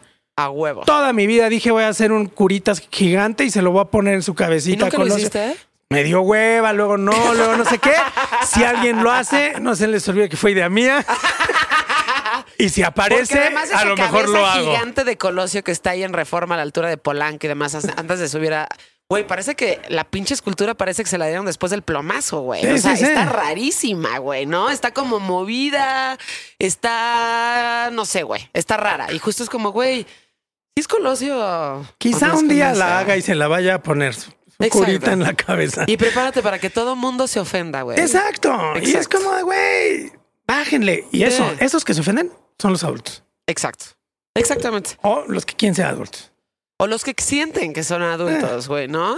Sí, Y sí, los que sí. están juzgando desde lejos diciendo lo que puedes o no hacer. Si te- o sea, güey, además, Es ¿a quién es- le importa, Pero güey? es que es tan ridículo, tan ridículo. Estamos, creo que yo, en un momento tan ridículo de la humanidad. Sí. La verdad es que tan ridículo. O sea, desde, desde el exceso de corrección política por las cosas, ¿no? Hasta el exceso de, de puritanismo. Hasta, Sí. O sea, estamos como en la era del exceso y de la oda a la taruagada, a la estupidez. Pues por un lado está como el exceso o este, como la glorificación de la persona o de la imagen de la persona desde las redes sociales, pero a un nivel súper absurdo y pendejo, ¿no? Este, en donde eso es completamente aceptable para todo el mundo, donde siempre salgas, güey, ¿no has visto Instagrams en donde solo hay fotos de esa persona, ¿no? Es tú, tú, tú en la playa, tú en una banca, tú en un jardín, tú en un, o sea, Así tú, es tú, mi tú, tú, tú, tú, tú, tú. No, hombre. Bueno, pero ahorita estamos, está- estás haciendo otra cosa ahorita, güey, que está muy divertida. Pero también Y, soy solo no yo. hay nada, no hay nada. O sea, no hay nada ahí más que una, imágenes tomadas de ti, ¿no? Y por otro lado, como esta dicotomía en donde, güey, si no dices compañere, güey, esa persona se ofende. Hay un chingo de gente que se divierte, hay un chingo de gente que está ofendida. Y al final es como, güey, respetemos a esta persona porque claramente no tiene este. No, no, o sea, está en una situación emocional delicada, güey. Y si tú lo estás bulleando vía internet, puede ser que se suicide. ¿Sabes qué es muy cagado? Que yo cuando veo el Instagram y eso, en mi vida, o sea, en mis 45 años de vida no había visto tanta gente como configurada alrededor de la ansiedad como en los últimos cinco años. Ajá. Todo es memes de ansiedad, la gente y la ansiedad, el mundo y la ansiedad, que me dan ansias. Sí, sí, sí. Y, O sea, y- y- 45 años de mi vida sin ansias y de pronto aparecieron estos que viven ansiosos y me Sí. da ansias o ansiedad. Sí.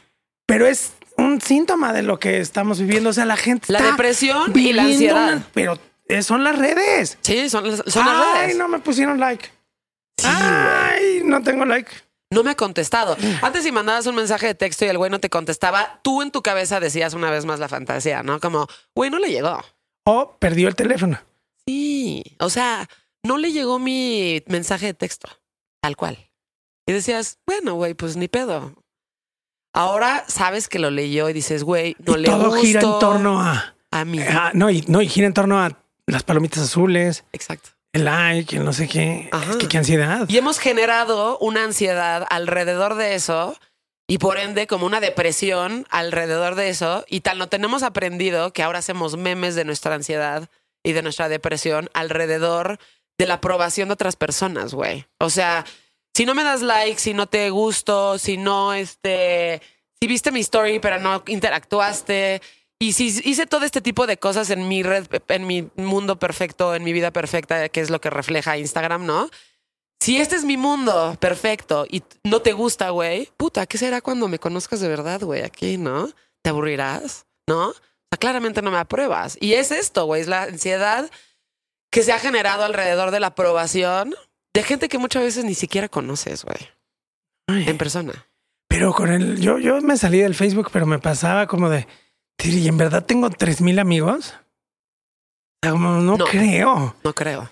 Si ni siquiera sé cuántos teléfonos tengo, ¿no? No, reviso. Exacto. Pero dice, "Ay". entonces ahí como que el Facebook lo dejé por eso, porque es de viejitos. La verdad es que sí, el Facebook es de viejitos. Yo lo sigo teniendo nada más para replicar mis pedos de chamba, pero la verdad es que es de. Pero es de viejitos, ¿no? Se de volvió como de viejitos. Es de gente. Ya, mi mamá traía en el Facebook. Pero, Ah. pero mis amigos más, más viejos de espíritu tienen el Facebook y hablan del Face. Yo hice hasta una línea temporal, como que era como Facebook, luego bajas, o sea, en, en- en términos de vejez mental, Ajá. Facebook, Twitter. Tinder, Sí. Sí, sí, sí. que sí. también creo es una red social, Sí, es una aunque red digas social. que no, Sí, o lo sí, que sea. red. Luego del Tinder nos podemos pasar a Instagram, luego Snapchat y luego TikTok. Ajá. O sea, como que ese es como el abanico de las edades mentales de- del humano Sí. en la manera en la que se relaciona con las redes, ¿no? Sí, claro. Y ya gente como tú y yo ya no tenemos TikTok, por ejemplo. O yo sea, sí, yo sí, pero no lo uso más que para ver cosas. O sea, me, me divierte ver ciertas cosas. Exacto. No le agarro mucho la onda, pero me divierte. Snapchat también lo, lo tengo, pero me da hueva. Sea, yo Sí. soy Te haces tus yo soy y bajas unas fotos y los mandas al chat de la gente. Ah, o al Instagram. O Yo. Instagram, exactamente. En tu caso, en el, en el Instagram, que lo que estás haciendo ahorita, eh, no sé qué aplicación sea esa, güey. Está chida. Sí, está bien. Está, padre. está bien padre. Entonces tú eres eh, este Todos. todos. Yo soy el mundo Eh, ajá, entero. tú eres así el soy. mundo. Y lo que es, es sale tu carita, porque además te tienes que medio aprender los diálogos y demás. Cuando hay Ah, algunos. O No nomás te voy a decir en público ¿eh? cuál es la app, pero Sí, este, a huevo. es nada más, o sea, pones tu foto y, Tu foto y la no. app hace absolutamente todo. Ah, neta. Ah. Ok, yo pensé Entonces lo que tenías como pasa es que yo, yo lo estuve haciendo yo con After Effects y así. Ajá. Y fue infernal porque luego descubrí que como es el rollo del face swap o el deepfake y eso, en realidad es inteligencia artificial. Sí, Hacerlo es carísimo, hacerlo bien. sí. Y con After Effects queda bien chafa. Entonces encontré mi app y lo hago con la app y ya. Y ya. Ajá. Y eso es lo que subes ahorita. Ajá, ese es, ese es mi, nuevo- mi NFT. Exactamente. A ver. Es una ver. obra, o sea, lo estás considerando así. ¿eh? No, empecé a hacerlo como que pasó, empezó la pandemia. Me di cuenta de que la gente estaba subiendo como enfermamente su vida en el encierro. Yo dije, no mames, nos vamos a volver locos todos así viendo cómo alguien está en su pan de plátano número 95. Ujú. Cómo esta persona ya nos enseñó que aprendió a hacer el mole de olla. Sí. Cómo este güey ya remodeló su casa. Cómo esta, esta persona pintó la pared. Cómo este güey y o esta pareja pusieron plantas. Cómo todo, o sea, como toda esta cosa como de compartir el, el encierro, pero desde mi vida no es patética, lo estoy pasando poca madre en el sí, encierro Sí, sí, sí. que yo dije, ya, voy a desaparecer de las redes. Y, y me encontré clavado como leyendo sobre el deepfake y, y estas cosas. Y dije, me voy a dedicar a hacer eso, ¿no? O sea, como Sí. chistoretes pendejos así Sí. para entretener a, a los ocho followers o 100 que tenga, me da igual. Sí. Y entonces empecé a hacerlo y luego ya se volvió como un vicio Ujú. que me divierte y luego ya hasta los empecé a hacer temáticos y decir como de ahora todos los domingos es el dominguey, ¿no? Y todos los, los viernes son el Black Friday y entonces son negros Sí. para que me digan, ay, no le digas Black Friday porque y es como, sí, Sí, sí es Black yo Friday. le pongo Black Friday porque hago un deepfake de un negro. Sí. Exacto. ¿Dónde sales tú? Claro, con Sí, mi cara, claro, pero es negro. cara. Ajá, Y exacto. estaba el dominguey y luego había el martes de no sé qué y como que le estaba dando temática. Exacto. Pero como obra de arte nunca lo empecé. Nada más que ahora que veo que el NFT y que el mundo está listo para que uno haga lo que quiera y diga que ya es arte porque uno lo hace y soy artista. Sí. Entonces vamos a ver si en una de esas lo logro este vender ¿Te pasa eso? como NFT. Llega gente contigo y te dice Artemio Narro, el artista. No, no mucho tampoco. mucho? A veces, pero no tanto, no creas. ¿No? No, pues también uno no, no, no. O sea, un artista no es como famoso, ¿no? Güey, sí, hay gente súper famosa. Ahorita que estabas hablando de, por ejemplo, Miguel Calderón, ¿no? Este. No sé qué tan sociable sea Miguel Calderón. Lo topo de repente en, en ciertos lugares, ¿no? En ciertos restaurantes como muy específicos. Este. Sí.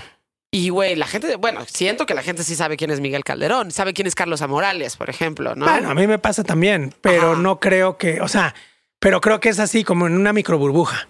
Puede ser. Entonces, para mí eso es como no, no lo consideraría como de. Gabriel Orozco. Este... Pero son micro burbujas, o sea, eso es lo cagado. Ok. Cuando yo pasé, hice mi transición de soy artista y voy a hacer cine, Ajá, pensé que automáticamente la gente del cine ajá, iba a decir, ay, claro, Artemio el artista ahora hace cine. sí. Y después me di cuenta que la gente del cine es tan ignorante que no sabe de arte, entonces no sabían quién era yo. entonces, pues soy un pobre pendejo nuevo que llegó a hacer sus películas que les molestan. Ajá. Pero, pero no, no, no me siento así como de, o sea, sí me ha pasado que gente me dice, tú eres Artemio, sí, soy yo. Ajá. Hola, Hola. ¿qué tal? No sé qué, pues buen rollo. Sí. Pero Sí, sí, sí, no, sí, no, nadie, o sea, no me pasa mucho, muy frecuentemente. Ujú. o no le doy como mucha importancia. Bueno, a lo mejor en una de esas, este. Si habré dado 10 autógrafos en mi vida, es mucho, Ay, pero güey, ya te pidieron desautógrafos. pero tengo 45 años. si consideras, digamos, que tengo desde los 20 haciendo arte o funcionando en un sistema y me han pedido 10, da razón casi como de uno cada dos años. Bueno, no está mal. No, está bien, Está bien. no sufro, no me quita el sueño. Sí. Luego siento, he sentido raro cuando me lo han dicho. Sí. Ya, pero sí, luego me ha pasado que hay gente que me escribe y me dice, oye, tu, tu trabajo me encanta y tal, en, como en Instagram, así. Sí. Muchas gracias. Muchísimas gracias. Sí. Y ya, ¿no? Sí, Y diste este paso como bien, este, bien, bien arriesgado y bien chingón de todo lo que estabas haciendo como artista, ¿no? Como artista, este, ¿qué? Conceptual, puede ser, ¿no? Como artista. Hiciste Me Quedo Contigo. Que cuando me mandaste esa película, yo dije, güey, ¿qué me va a mandar este pinche Artemio, no? A ver, pues vamos a... Y te tengo que decir, güey, que quedé como gratamente sorprendida y muy feliz. Porque, güey, no me imaginaba que pase, que, o sea, neta, nunca me imaginé que fuera a pasar algo así, güey. O sea, sin, sin hacerle un spoiler a la gente, porque sí, la neta, sí la recomiendo. Ah, est- Está, está, está que en Film en Latino y la puedes encontrar Ah. ahí en varios lados, ¿no? en Vimeo la pueden comprar o rentar. Ok. Está muy barata Ajá. Y, y ese dinero me llega a mí directo. Sí, sí, sí, sí. Lo pero cual es muy bueno, barato, lo cual se agradece. lo cual se agradece. ¿eh? Fíjate, me quedo contigo, se vende como una vez al mes. ¿Neta? Ajá. Se vende una vez al mes en, en Vimeo y es chistoso porque está creo que en cuatro dólares. Y ya con impuestos y lo que te quita Vimeo a mí me tocan dos dólares, 1.96. Ok. 40 pesotes para mí. 40 pesotes al mes le llega a Eso. Artemia. Muy bien. Te agradecen. Te agradece. Está en Vimeo, sí, la puedes comprar ahí. Este. Y la está neta, en véanla, porque está bien chingona, güey. O sea, sin hacer un spoiler. No, sin hacer un spoiler y sin decirte, güey, qué chingón, ¿no? Que te imaginas que estas cuatro chavitas súper fresas se van a ir, güey, y van a tener como su despedida de soltera de una de ellas, güey. Y dije, güey, qué rifadas estas viejas, güey, que son fresas, o sea, como son como viejas con las que yo fui a la escuela, ya sabes. Sí. Y de repente, este twist de lo que pasa, güey, es de no te pases de verga, pero además, Literal. lo que, lo que, lo que, sí, no te pases de verga, lo que termina pasando, que dije, güey, no mames, no está pasando esto, güey, no puede ser que esté pasando esto, pero además, ¿sabes qué me siento muy gratificante, güey? Cuando, cuando, cuando, digo, a lo mejor lo aprendí con Gaspar Noé, ¿no? Pero cuando pasó, me di cuenta en ese momento, como que desviar la mirada en una, en una escena y que realmente te sientas incómodo por lo que estás viendo, güey, y que te tienes que voltear, güey. O sea, me acuerdo, ¿no? O sea, eh, ay, güey, no mames, güey, qué incómodo, cabrón. Sí. Y luego como que te obligas como un accidente cuando estás en la carretera. Que no quieres ver, pero pasas bien despacito para así verlo, ¿sabes? Y no puedes quitar la mirada, pero, güey, o sea, pero estás incómodo. Entonces, pues, pero sí puedes pasar por ahí, pero bien que te fijas y estás en el chisme y estás viendo así un pinche atropellado. Esa es la sensación que siento que es, güey. Entonces, cuando logras hacer eso en el espectador, me parece que tiene un valor muy cabrón, güey, ¿no? Que sí, te, que, que sí sea a, a este nivel como tan inmersivo la sensación de incomodidad, güey, que te incomoda a ti, que sabes que estás viendo una película, güey. Entonces, eso me parece chingoncísimo. O sea, incomodar a la gente y hacer, más que incomodar, yo creo que nada más tiene que ver con el hecho de hacer sentir algo a alguien, Gracias. ¿sabes? O sea, sí. Gracias por la. Por la- sí, Pues hacer sentir poco- algo. Ya era sea, ya sea como incomodidad o felicidad o lo que sea que te puede provocar diferentes artistas o diferentes este, directores de cine. Pero cuando llegas a ese punto en donde es tan cabrón la sensación que te está afectando, eso a mí me parece muy cabrón. güey. Yo creo que esa es como también la esencia del arte, ¿no? Por eso te digo que, que no puede ser políticamente correcto, no puede ser este complaciente. ¿no? Exactamente. Porque creo que lo, lo ves en la música. O sea, en la música, ¿cuántas veces no te, te per- terminas con alguien o te enamoras o lo que sea? Y, y- y es la fantasía musical, para bien o para mal. Ajá. Como hasta himnos, ¿no? O sea, como himnos de guerra, pues. O sea, Ajá. La música es mucho eso, el arte Sí, debería güey. ser eso, el cine debería ser eso. Sí. Y que también está bien que esté bonito, pero justamente te genera esa sensación Exacto. de paz, de belleza, de no sé qué, Sí. o de desprecio, de náusea, de tal, Exacto. pero que te deje este, indiferente es como la muerte. Exacto. Entonces, es esa postura justo, tibia. En pero donde justo no pasa por nada. eso no podemos Exacto. permitir que ni la corrección política, o sea, a la corrección política hay que meterle el palo en el culo. Sí. Sí, tal cual. Punto. Tal cual. Porque si no, vamos a hacer un arte gris e inerte y, y neutro y muerto. Sí.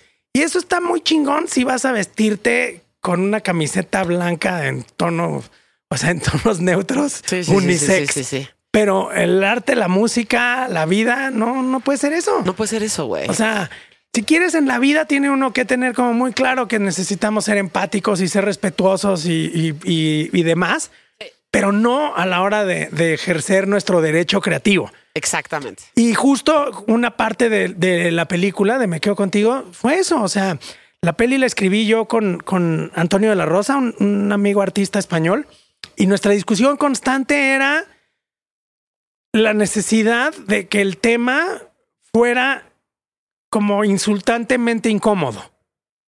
Porque no es, o sea, porque final de cuentas, si esto lo ves a la inversa, Ajá. porque yo creo que una peli como Me Quedo Contigo, la parte más torcida, la hemos visto hasta el cansancio, pero a la inversa, Ok. Sí, a la inversa. ¿no? Entonces, en- que, que ¿por qué íbamos a hacerlo tibiamente a la inversa, no? Le decía, hablábamos Antonio y yo de eso. Entonces Sí. el guion era, y tiene que ser peor, sí. y peor, Y peor, y peor. Y entonces Sí, sí, sí. Está, estuvo rudo, pues escribirlo. Este, me acuerdo que hubo, hubo gente que no voy a echar nombres, pero que le dije, oye, me dijo, te ayudo en tu peli con lo que quieras. Le mandé el guion y ahí tengo el mail de no puedo ayudarte con esto. Ajá. Y que es maravilloso. Pues le escribí, le dije muchas gracias por tu honestidad. Sí. Ja, ja, ja, yo ya sabía que no ibas a entrarle. Qué. ¿no? Pues Yo Sí. me queda muy claro Ujú. que cuando me dijeron eso no sabían lo que yo estaba ofreciendo de película. Entonces, bueno, pues eso por un lado, este, en- en- me, me parecía necesario que la película fuera un puñetazo A huevo. y eso es. Sí. Ahora, yo creo que, que tuve, tuve la suerte también de hacer esa película hace más años. Suficiente tiempo ha pasado de esa peli como para que si la hiciera ahorita, no me lincharan. Ah, sí. Es- lo hiciste O sea, en el momento correcto. Sí, sí, sí. Es- salió es- justo en ese momento. Si saliera Así. ahorita, no sé qué. O sea, Es que creo seguro que te llevaría caca.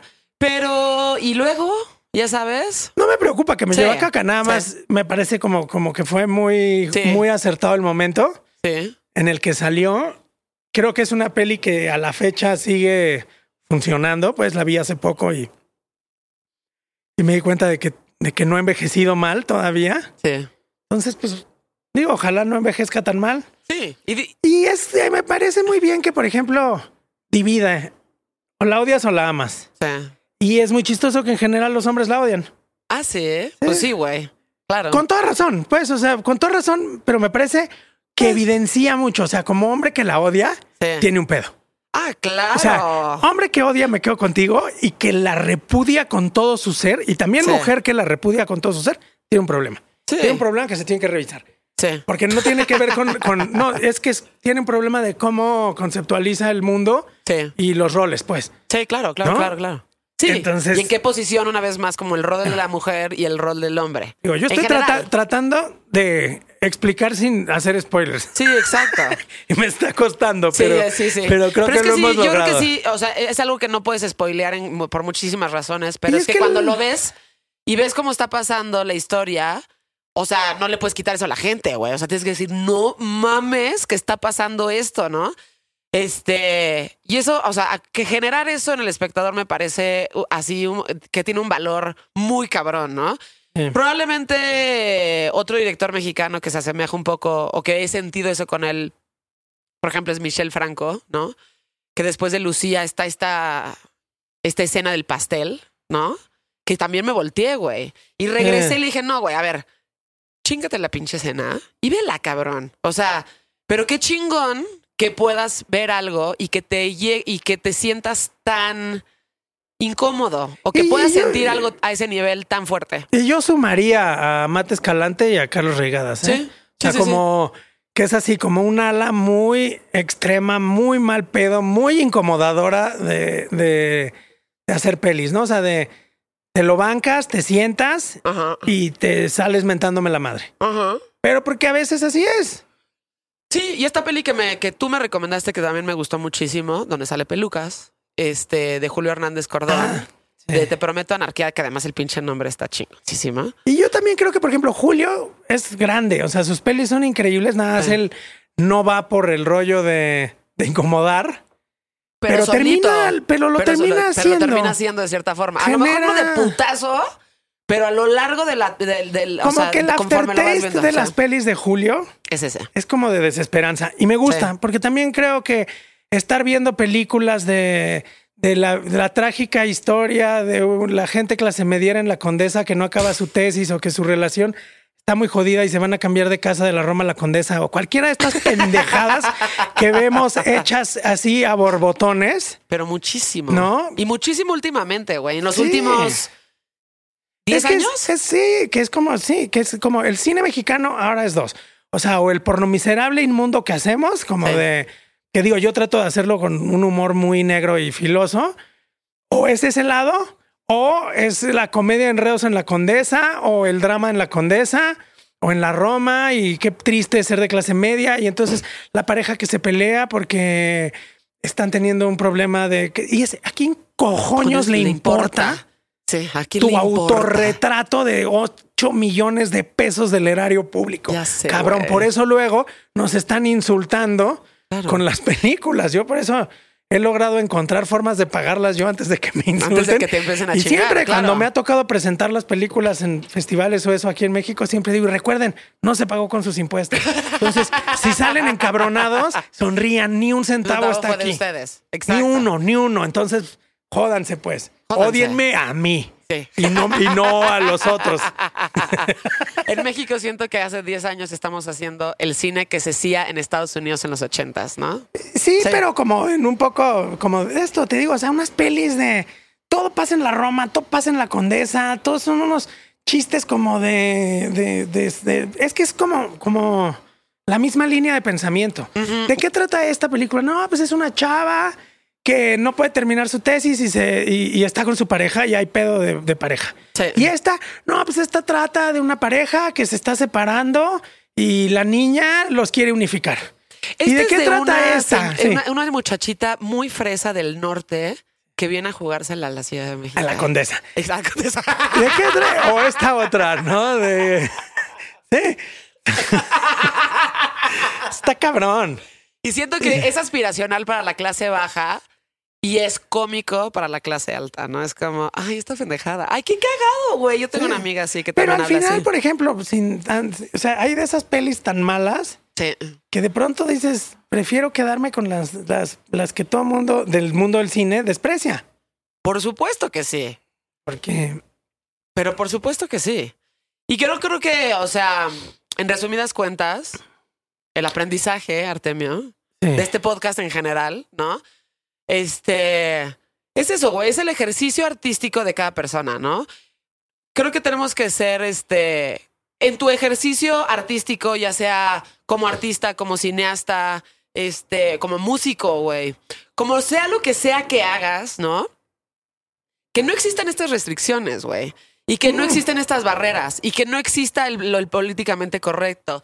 Y que no exista el tengo que quedar bien con todo mundo. El no voy a ofender a esta persona con mis groserías.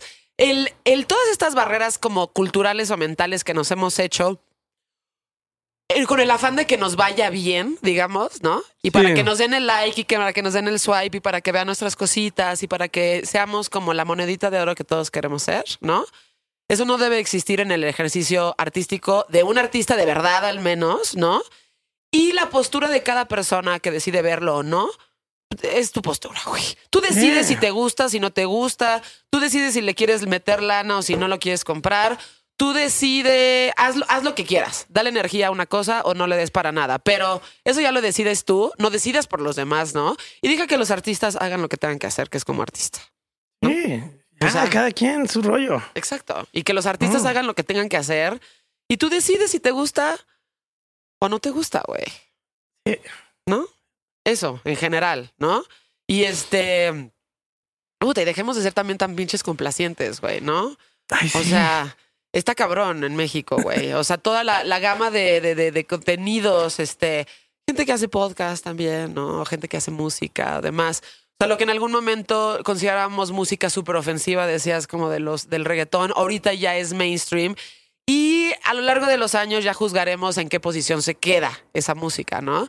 Pero ahorita, ahorita, ahorita, el reggaetón es el pop, es lo que más se vende, es lo que más la gente escucha. Eventualmente ya veremos ¿Tú qué crees pasa. que va a volver el rock? Yo creo que el rock nunca se fue, Ajá, pero ves que ahora pero es no esta va la, a regresar como la, re- la, la- la discusión de que si volverá el rock. Es como El rock nunca se fue, güey. Ahí está y ahí sigue estando y siguen habiendo cosas increíbles, güey. justo en el arte, por ejemplo, es la pintura. Sí. Como de la, la pintura murió y es como cuando que sigue murió, existiendo ahí. Sigue que de pronto esté más de moda la instalación o el video, no Ajá. quiere decir que, que la pintura esté muerta, ¿no? Ajá, a mí esa, esa pregunta del rock me la hacen mucho. Sí, no, yo me imagino. Y les digo, güey, el rock nunca se ha muerto. Que tú no le busques y que tú no sepas nada, pues ese es, es otro pedo. Y supongo que su- pasa exactamente lo mismo con la pintura. Si no te vas a los museos y si no ves y si no estás investigando, güey, pues claramente no lo estás viendo, güey, ¿no? Pero está ahí. Claro, existe. Ahora, una pregunta como para cerrar. Digo, esta es una, esta es como una postura como muy personal mía, ¿no? Para que sea, digo, críticos de arte hay un chingo. No sé en qué se basan, güey, para ser críticos de arte, honestamente. No sé qué tengan que hacer para ser críticos de arte. Yo creo que tener una carrera trunca como artista. puede ser, puede ser que sean como artistas frustrados, güey, ¿no? Sí, que no la que- pudieron que armar en el mundo no- del arte. ni siquiera se atrevieron. Ajá, exacto. Es que también a final de cuentas en cualquier tipo de cosas, o sea, hacer una peli, escribir un libro, hacer un cuadro, una pintura, arte, una peli, una canción, Ajá, sí involucra un lado de, de exponerte a ti mismo. por supuesto, güey. Y entonces de alguna manera puedes estar en una situación mediana o muy Ajá. vulnerable. Y es la capacidad que tiene uno de ponerse o no en una situación vulnerable. Exacto. ¿no? Porque tú misma, como, como haciendo un podcast, Sí. de pronto te apersonas, dices ciertas cosas y tú te estás dejando vulnerable, Muy. ¿no? Entonces yo y lo ves reflejado en todas las redes sociales que te lleven te, mierda. comentan y te dicen, Claro. ah, tú dijiste que como a, a- a este... O todos". muchas veces cosas que supone la gente de ti, ¿no? Sí. O sea, asumen de ti, ay, pero si tú eres muy vanguardista y muy este muy este liberal. Yo así de güey, ¿me conoces personalmente o por qué estás asumiendo que soy de cierta forma, güey? O sea, todo eso es como una idea de mí que tienes en tu cabeza, pero si no me conoces personalmente, Eh. no digas nada, güey, ya sabes. Pero en eso tienes muchísima razón. La gente que se expone a hacer un podcast, a hacer programas, en algún momento que tuve radio, que era como mucho más fluida la, la- como la información de las otras personas, o tú que haces películas y arte en general.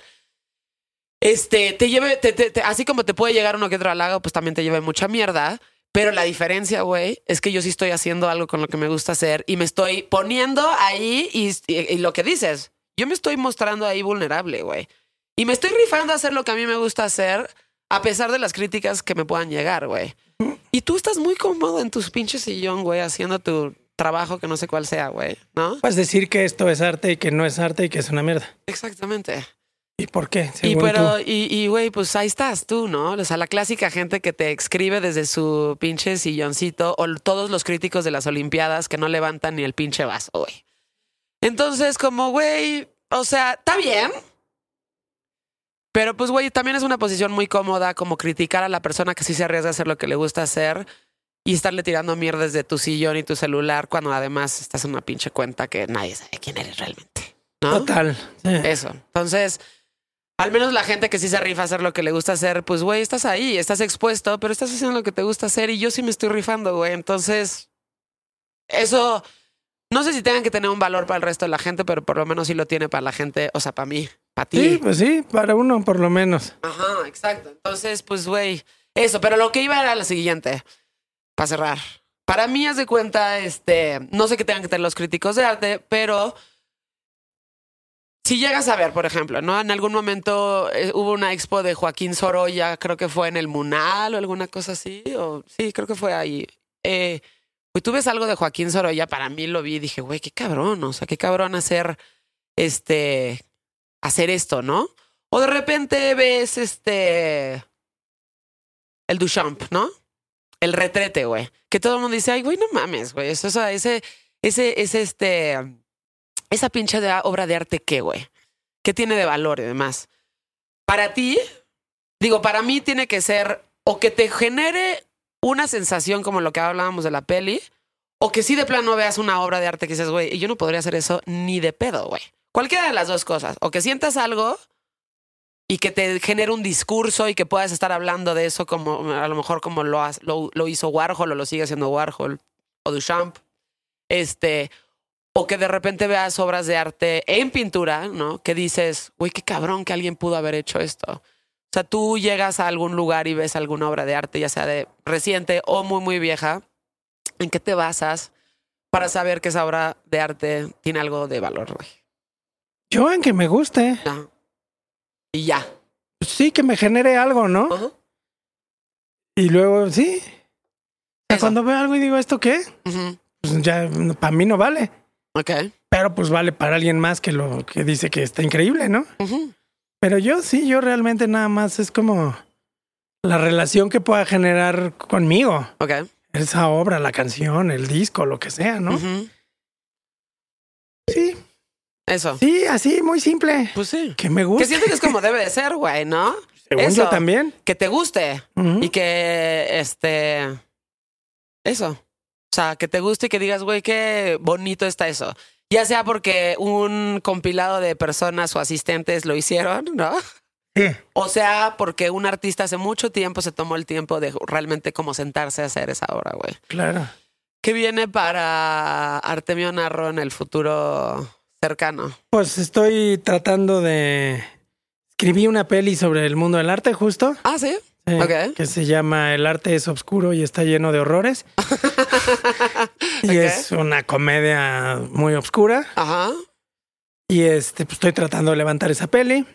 Estoy preparando un par de expos. Ok. ¿Un par? Un par, sí. Una para el febrero, durante material, si es que Uy, ojalá. reaparecen las ferias. Y otra que será en el Museo Amparo cuando se abra. Ok. Entonces esperaremos a ver qué pasa. Te avisaré, obviamente. Obviamente, ¿eh? Veremos qué onda. Sí, ojalá se, este, digo, yo creo que para ya febrero del próximo año, ojalá, güey, ¿no? Ya se vuelva a hacer este, se vuelva a abrir el mundo de el arte, por así Eh, decirlo, caray, ¿no? ya. Porque por más que nos cague el pedo de Mako, güey, está chingón. Ir a Mako, ir a Material, ir a Acme Sí, y sí, como sí. toda esta semana del arte en México es de las cosas más divertidas y chingonas que hay, ¿no? Yo creo que Divertidas. Es sí. divertidísimo, Eh, güey. Y de pronto hasta ves cosas padres. Sí, sí, sí, sí. Y, y- y digo, tipo, Maco es, es chingón porque de repente ves unos pinches Picassos que dices en, una, en un stand como de 1800, ya sabes. En la esquina. Ajá. Y de repente ves esas otras cosas este, y ves el recogedor con la escoba y demás. Sí. Exacto. Artemio, me dio mucho gusto verte el día de hoy. Muchas gracias por invitar. Muchas gracias por venir y por este, pues por venir a Insolente. Siempre es muy divertido platicar contigo y este. Lo mismo digo. Y este. Y quedarnos como con tus pinches pensamientos irreverentes, güey. E incómodos. Gracias. Siempre. Insolentes. Insolentes. Este No, pues gracias. Se llama Insolente. Pueden encontrar un capítulo nuevo cada viernes. Es una producción de We Rock y de Guanamor. Y lo encuentran en Spotify, Apple, Google y Amazon.